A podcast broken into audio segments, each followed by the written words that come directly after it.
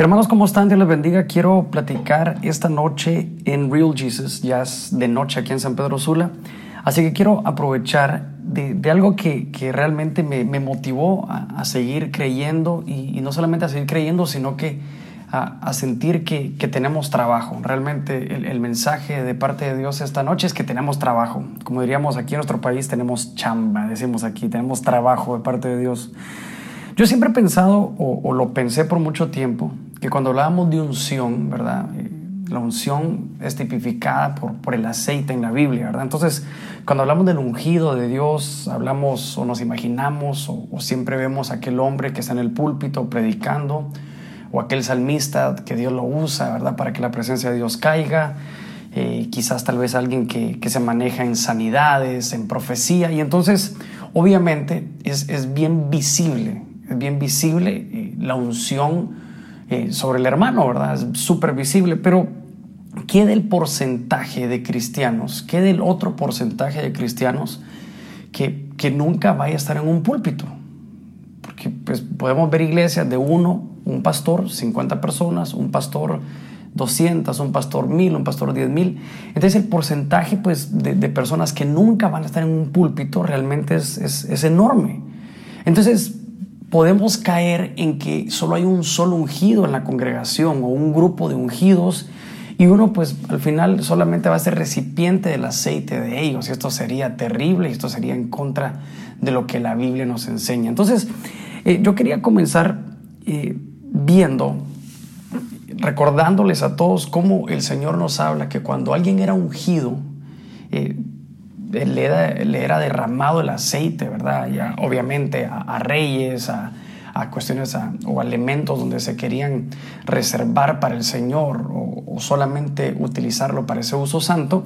Pero yo empecé a buscar exactamente cómo era utilizado el aceite para que nos diera una idea o para que yo entendiera una idea bien clara y gracias a Dios bien comestible y bien rica para, para para ya aplicarlo en nuestra vida como cristianos. Y entonces eh, yo quiero platicarles un poquito de los usos del aceite en la Biblia, para que tengamos un panorama mucho más grande de que realmente el, ungido es el habilitado, el que ya tiene licencia, pero la cuestión es licencia, ¿para qué, Germán? Yo estoy yendo a la iglesia, pero no, no entiendo para qué tengo licencia, no sé incluso si soy ungido o no. Entonces yo quiero que, que te des cuenta que, que sí somos ungidos. Eso es lo primero. Que el Señor ha derramado aceite en, nosotros. ¿Y cómo lo vamos a usar? Ahorita vamos a, a, entrar al tema y vamos a entrar, le podemos poner a este, a este mensaje eh, los ungidos, ¿verdad? Eh, o nosotros los ungidos, creo que me gusta más. Entonces, en Éxodo 27, 20 nos habla de, de, de, una de las cosas o de una de las formas que, que era utilizada el aceite, ¿verdad? Y entonces Dice Éxodo 27:20, ordénales a los israelitas que te traigan aceite puro de oliva para que las lámparas estén siempre encendidas. Yo le hablo mucho a los jóvenes, entonces me gusta que ellos puedan entender o que entendamos juntos el papel que nos corresponde.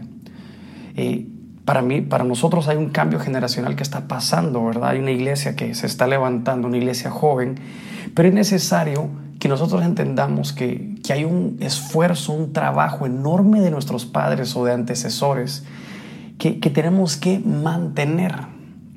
El ungido entonces es esa generación quizás o, es esa persona que, que tiene ese celo porque tiene ese celo por aquello que debe de continuar tiene ese celo, eh, ese, cuidado que, lo que estamos viviendo en este momento no se pierda en una generación, sino que, como la palabra habla, que, que todo el Señor es de aumento en aumento, que es de unción en unción, de gloria en gloria. Entonces tenemos que entender que hay una responsabilidad que siente el ungido de decir, Señor, eso que tú has depositado en mi iglesia, eso que tú has depositado quizás en, por ejemplo, yo soy hijo de pastor, ¿verdad? Entonces, eso que has depositado mi papá, yo que, siento que soy ungido, si yo, si yo me puedo identificar como un ungido de parte de Dios, tengo que saber que mi deber es mantener esa llama encendida.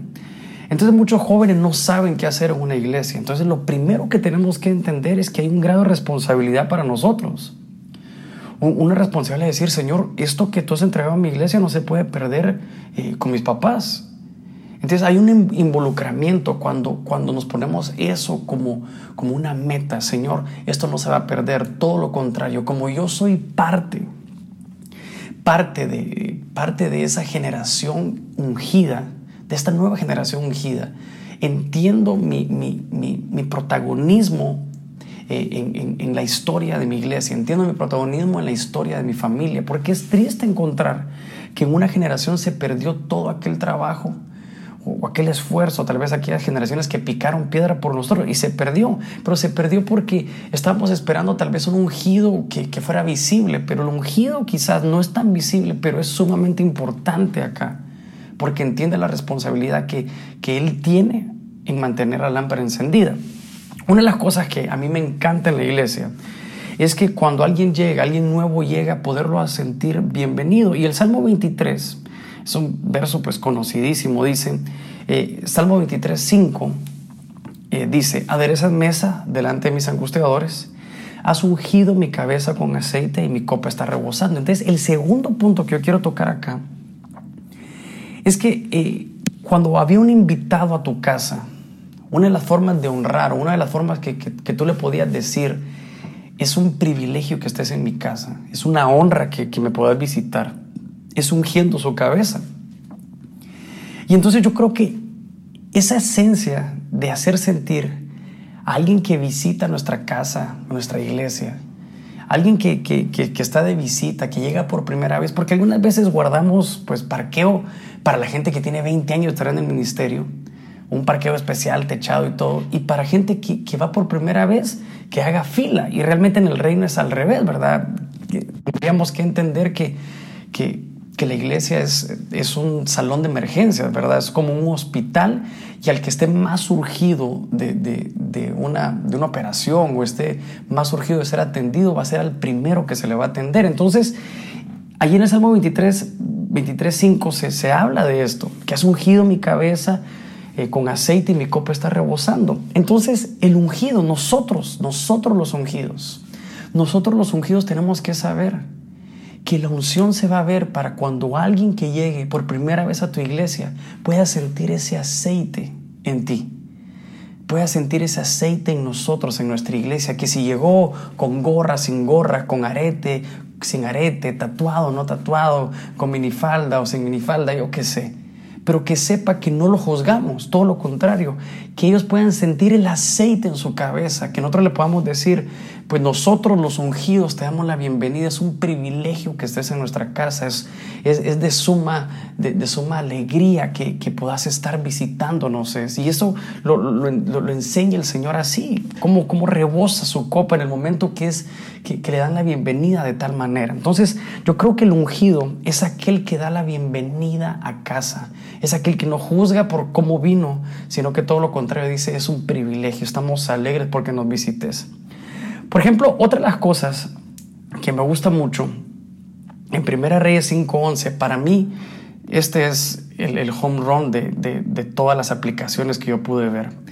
Y estoy leyendo la Biblia textual, dice, Primera Reyes 5.11 dice, y para el sustento de su casa, voy a leer desde el 10 mejor, y así Hiram dio a Salomón toda la madera de cedro y de ciprés de conformidad con todo su deseo y para el sustento de su casa, Salomón dio a Irán 20 mil coros de trigo y 20 mil vatos de aceite puro. Aquí vemos otra vez el elemento del aceite.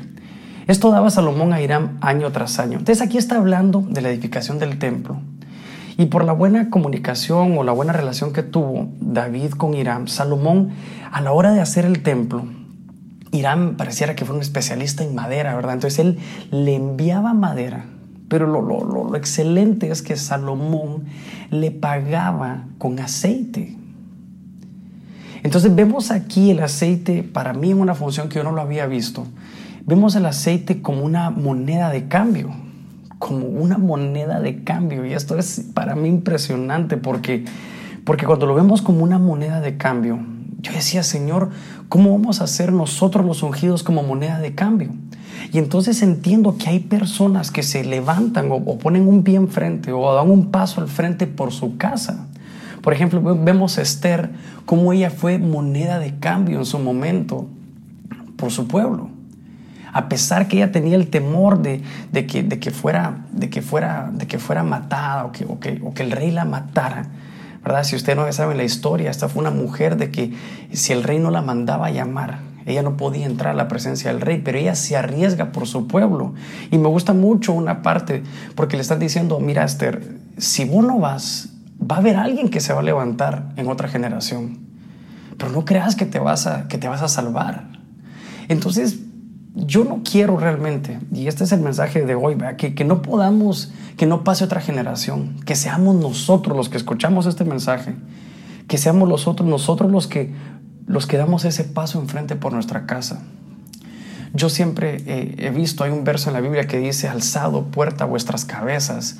Y cuando vemos en el original, son hombres y mujeres puertas, son hombres puertas. Entonces yo entiendo que, que hay alguien que tiene que ser moneda de cambio para que algo sensacional pase en tu familia. Por ejemplo, si han habido muchos momentos de prueba o generaciones de pobreza, tiene que haber un ungido que diga yo voy a terminar la universidad y nunca más va a haber problema de, prosperidad o de dinero aquí en mi casa. Yo, yo tengo en mi oficina, yo soy la puerta, tengo, porque yo, si hay, una, si hay una bendición que haga falta en mi casa, yo quiero ser la puerta por donde la bendición va a entrar. Tal vez hacía falta sanidad en tu casa, yo quiero ser ese ungido que, que ora y pueda ser sano, o quizás traer un estilo de vida nuevo a, mi casa, y tal vez no se cuidaban mucho, y, y, ahora se empiezan a cuidar porque yo fui el que, el que di el paso al frente. Hay personas que, que han cortado con, con, generaciones de brujos. Otra todavía, todavía mucho mejor para mí, es aquellas personas donde su abuelo se divorció, su papá se divorció y ahorita ellos están teniendo problemas ya.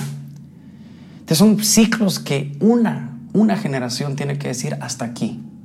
Yo voy a ser el ungido ¿Con qué? ¿Ungido con qué? ¿Ungido en el púlpito? No, ungido que, que a pesar de los clavos que pueda tener mi matrimonio, no me, voy a por, no me voy a dar por vencido. No voy a ser esa generación que sigue, no, no, no, yo voy a ser la, la, la, puerta, yo voy a ser la, la persona que va a decir hasta aquí. Entonces, cuando vemos el aceite de esta forma, nos da, nos habilita, es que lo, lo interesante del aceite es que el aceite te habilita, te da licencia para algo. Entonces yo quiero que, sepamos que somos ungidos de Jehová, somos ungidos del Señor. Y el ungido del Señor dice hasta aquí, por ejemplo, personas que, que han estado por mucho tiempo con pobreza, ya lo hablamos, con divorcio, ya lo hablamos, con problemas de alcohol, con problemas de alcohol, lo perdieron todo por el juego, por apuestas. Hay uno que tiene que decir hasta aquí, nunca más se va a volver a hablar de eso. Y de ahí hay, una, hay, una, hay un antes y un después de Cristo en nuestras vidas. Seguramente nos van a recordar, bueno, desde que eh, Germán Alonso hizo esto y esto, se dejó de ver divorcios en nuestra, en nuestra familia. Y yo creo que eso es algo inspirador para cualquiera. El último punto que yo quiero tocar es el de las heridas. Dice en Lucas 10:34, si, si, si están ahí conmigo, dice Lucas 10:34 nos habla de, de, algo pues para mí excelente porque está hablando de, de algo que, que hemos leído mucho, ya la parábola del samaritano. Pero dice, eh, para un samaritano, 10.33, dice, para un samaritano que iba en camino, se acercó a él y al verlo fue movido a compasión. Y llegando se vendó sus heridas, derramando aceite y vino, y poniéndolo sobre su propia cabalgadura, lo llevó al mesón. Aquí habla de un, de un, de un tipo que, que realmente no debía de hacer esto, ¿verdad? Porque era un pueblo que, que, era enemigo, que era mal visto y todo, pero, pero él llega y dice que, derramando aceite en sus heridas. Dice que empezó a sanar a este hombre que había sido golpeado y asaltado por, por, unos, por unos maleantes, por unos ladrones.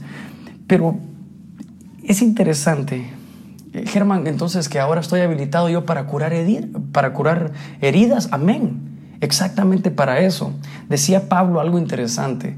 Decía Pablo, esperemos a Tito, esperemos la venida de Tito para que nosotros seamos consolados, así como Él ya fue consolado. Entonces, si en algún momento fuiste consolado por Dios, Él derramó aceite sobre ti.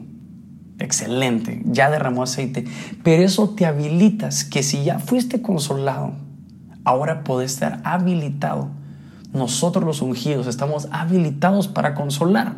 Ok, esto es, esto es interesante. Y entonces yo empiezo a ver en la Biblia algo, pero todavía mejor, porque la Biblia es así, ¿verdad? Mientras que uno se mete, se mete y se mete de más, descubre cosas hermosas de parte de Dios. Pero dice, dice la palabra aquí, que Bernabé es el padre de, del consuelo, es el padre de la consolación. Y Bernabé lo que hace es presentar a alguien por el que la iglesia realmente no daba ni un peso. Y muchas veces nos va a tocar así, presentar a un tipo, pues que su apariencia es terrible, que todo el mundo se le corre, que todo el mundo dice, no, este tipo pues me va a saltar, pero tal vez la iglesia no sabe que al que estamos presentando es, el, próximo Pablo de la iglesia. Bernabé, para mí una de sus mayores labores es presentar al próximo Pablo. Y si nosotros como primogénitos entendemos realmente que si nosotros los, nosotros los ungidos, nuevamente nosotros los ungidos entendemos que, que la unción nos va, nos va, nos va a dar esa, esa habilitación. ¿Saben para qué? Para ignorar cómo se mira el tipo por afuera y entender que él tiene algo por adentro que puede ser clave para la iglesia de la siguiente generación o que puede ser clave. Que si estamos metiendo a un chavito tal vez con gorra que no quiere saber nada de la iglesia y lo presentamos y decimos miren les cuento él recibió al Señor y toda la iglesia va a decir Dios mío pero este tipo tiene una pinta terrible pero ¿qué si estamos presentando al profeta que falta en nuestra iglesia o al director de alabanza que falta en nuestra iglesia o al pastor que, que va a abrir obras donde no hemos llegado aún Así que pues a mí me motiva mucho. Platiqué un poquito más de 10 minutos la última vez, eh, solamente platiqué 10 y ahorita llevo ya casi 17. Pero me gusta mucho entender que nosotros los ungidos no solamente nos vamos a ver en un púlpito, en alabanza, nosotros los ungidos somos los habilitados eh, para mantener la lámpara encendida en nuestra iglesia, en nuestra familia, para darle la bienvenida al que llega por primera vez a tu casa, para hacer esas monedas de cambio, así como Esther lo fue, de tu familia, de tu casa, de tu generación, y también como Bernabé, que Bernabé presentó a la piedra angular, al perito arquitecto de la iglesia. Así que yo creo que, que tenemos una gran responsabilidad y como les dije al principio, tenemos trabajo que hacer. Dios les bendiga, esto fue Real Jesus, un abrazo, bendiciones.